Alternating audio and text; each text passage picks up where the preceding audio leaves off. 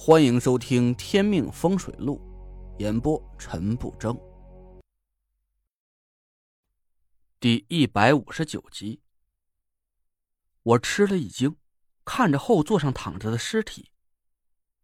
苏大师，这是您的父亲？苏梅流着泪点了点头，她回头看了看我说：“以后叫我苏梅吧。”我愣了一下。这是我认识苏梅以来，她第一次一句话说出这么多字儿。蒋亮看着我见笑起来，赶紧拍了我一巴掌。阿梅这是把你当自家人了。我赶紧笑着点头。怪不得你这么在意这具尸体，原来是你父亲的遗体。苏梅点点头说：“我没有能力打败郑玄，只好利用你夺回爸的遗体。”对不起，我赶紧摇头说道：“不能这么说，要是没有你的指点，我也找不到郑玄的五行尸煞大阵。这件事儿只能算是我们联手对付他，谈不上谁利用谁。”苏梅深吸了一口气，擦了擦眼泪：“整整十年了，爸的仇，今天终于有机会报了。”我眼神冷了一下。你父亲是被郑玄害死的。嗯，十年前我只有七岁的时候，爸是江南一带最有名的扎纸匠。有一天，郑玄来找爸，让他做一个下煞的纸扎阵法。爸跟他要了被下煞人的生辰八字之后，就拒绝了郑玄。我有点奇怪的问道：“为什么？是你父亲觉得对付不了那个被下煞的人，怕被反噬吗？”苏梅摇了摇头，说道：“爸说，他不能给那个人下煞，因为那个人是他的一位挚友。是谁？阴阳眼，陈青伯伯。啊，是我师傅。”苏梅点点头说：“爸和陈伯伯是多年的好友，他不光是拒绝了郑玄，还和郑玄约好了决斗一场，就像你现在一样。”我心里一沉。他输了。苏梅的眼泪又掉了下来。爸用了一百零八个纸扎摆出了纸煞阵，但郑玄修炼的阴尸煞却正好是五行属火，死死的克制了爸的法术。郑玄杀掉爸之后，取了他的腿骨养炼成法器，还把爸的遗体养炼成了尸煞。苏梅哭了起来，蒋亮赶紧拍着她的肩膀安慰她。我听的是一阵心酸。原来苏梅的父亲是为了我师傅而死的，那无论如何，我今天也要替苏梅的父亲报仇，同时也算是给自己除掉一个心腹大患。我问苏梅：“纸人就是苏叔叔的替身吧？”苏梅点点头说。这个纸人不光是爸的替身，同时纸人还可以把五行尸煞的煞气全部吸收到自己身上，让郑玄得不到煞气的加持。只是我没想到你能这么快破解阵法，要是时间拖久了，郑玄有了察觉，我们只怕都不是他的对手。我想起了一件事，问道：“哎，对了，你做的那个纸扎为什么没有左耳啊？”蒋亮笑了笑说：“陈爷，纸扎这方面啊，您就外行了。纸扎匠最忌讳的是把纸扎做的太完美，那样纸扎就会产生自己的魂儿，甚至有独立的思想。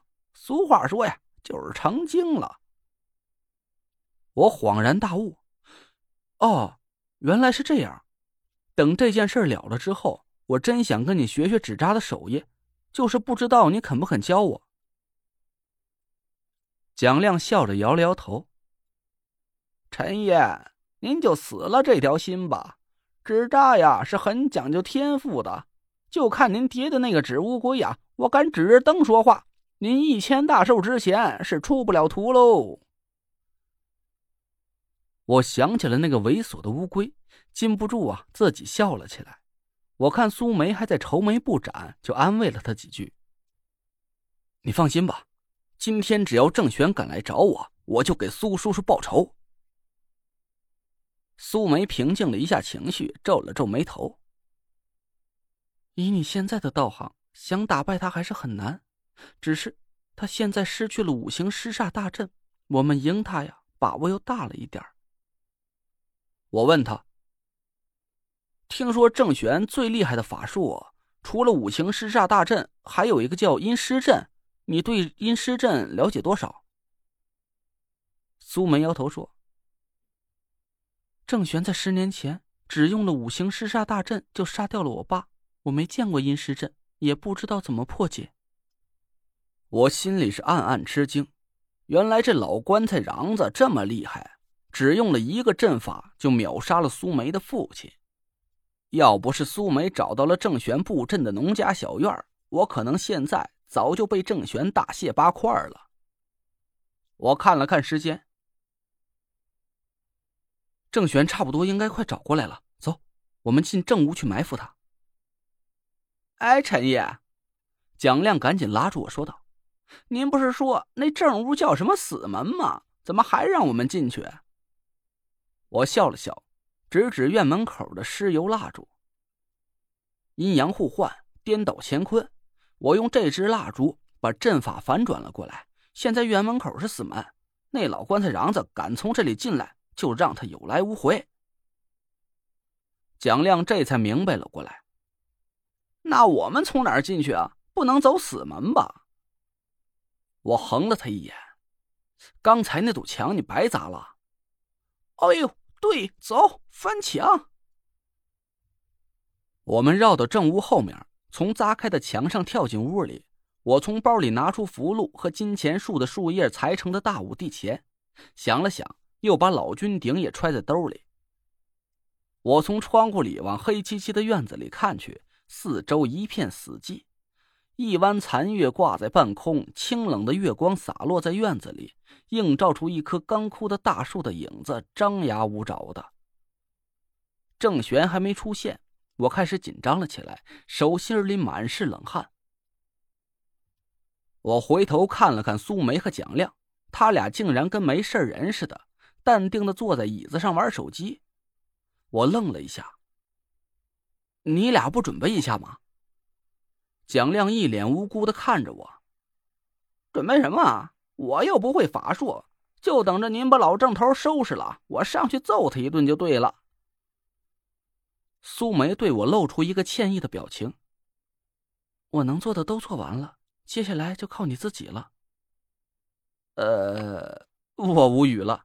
感情这两位是来给我当观众的呀？时间已经过了子时，现在是下半夜一点半了。子时过了，我还没出现，郑玄一定会察觉到什么。按照郑玄发来的那个定位，他距离这里应该只有半个多小时的路程，也就是说，郑玄随时会出现。我蹲在门口看着院子里，越来越紧张。呼吸都粗重了起来。砰的一声，院门传来一声推门的响声，随后急促的脚步声响了起来。月光下，郑玄的身影急匆匆的跑了进来，他径直跑向了放着五具尸体的那间屋子，打开门看了一眼，随后气急败坏的咆哮了起来：“陈累赘，你给老夫滚出来！”郑玄挥舞着腿骨站在院子中央，在惨白的月光下，他铁青的脸色显得是无比狰狞。我冷笑了一声：“既然你从正门大摇大摆的进了院子，那就对不起了，你呀，上钩了。”我回头对蒋亮悄声说道：“看好了这支红色的蜡烛，千万别灭了，不然我的小命啊，可不一定能保住了。”蒋亮点了点头，跑到断墙那边，捡起几块砖头，把红色蜡烛护在了中间。我紧盯着院门口的那只淡黄色的尸油蜡烛，嘴里默念了几句咒语，随后左手食指和拇指轻轻一掐，噗，烛火熄灭，冒出了一股淡淡的青烟。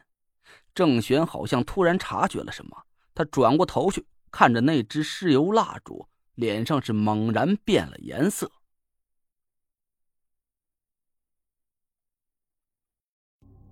您刚刚听到的是《天命风水录》，我是主播陈不争。订阅专辑不迷路，麻烦您哎，再给我个关注。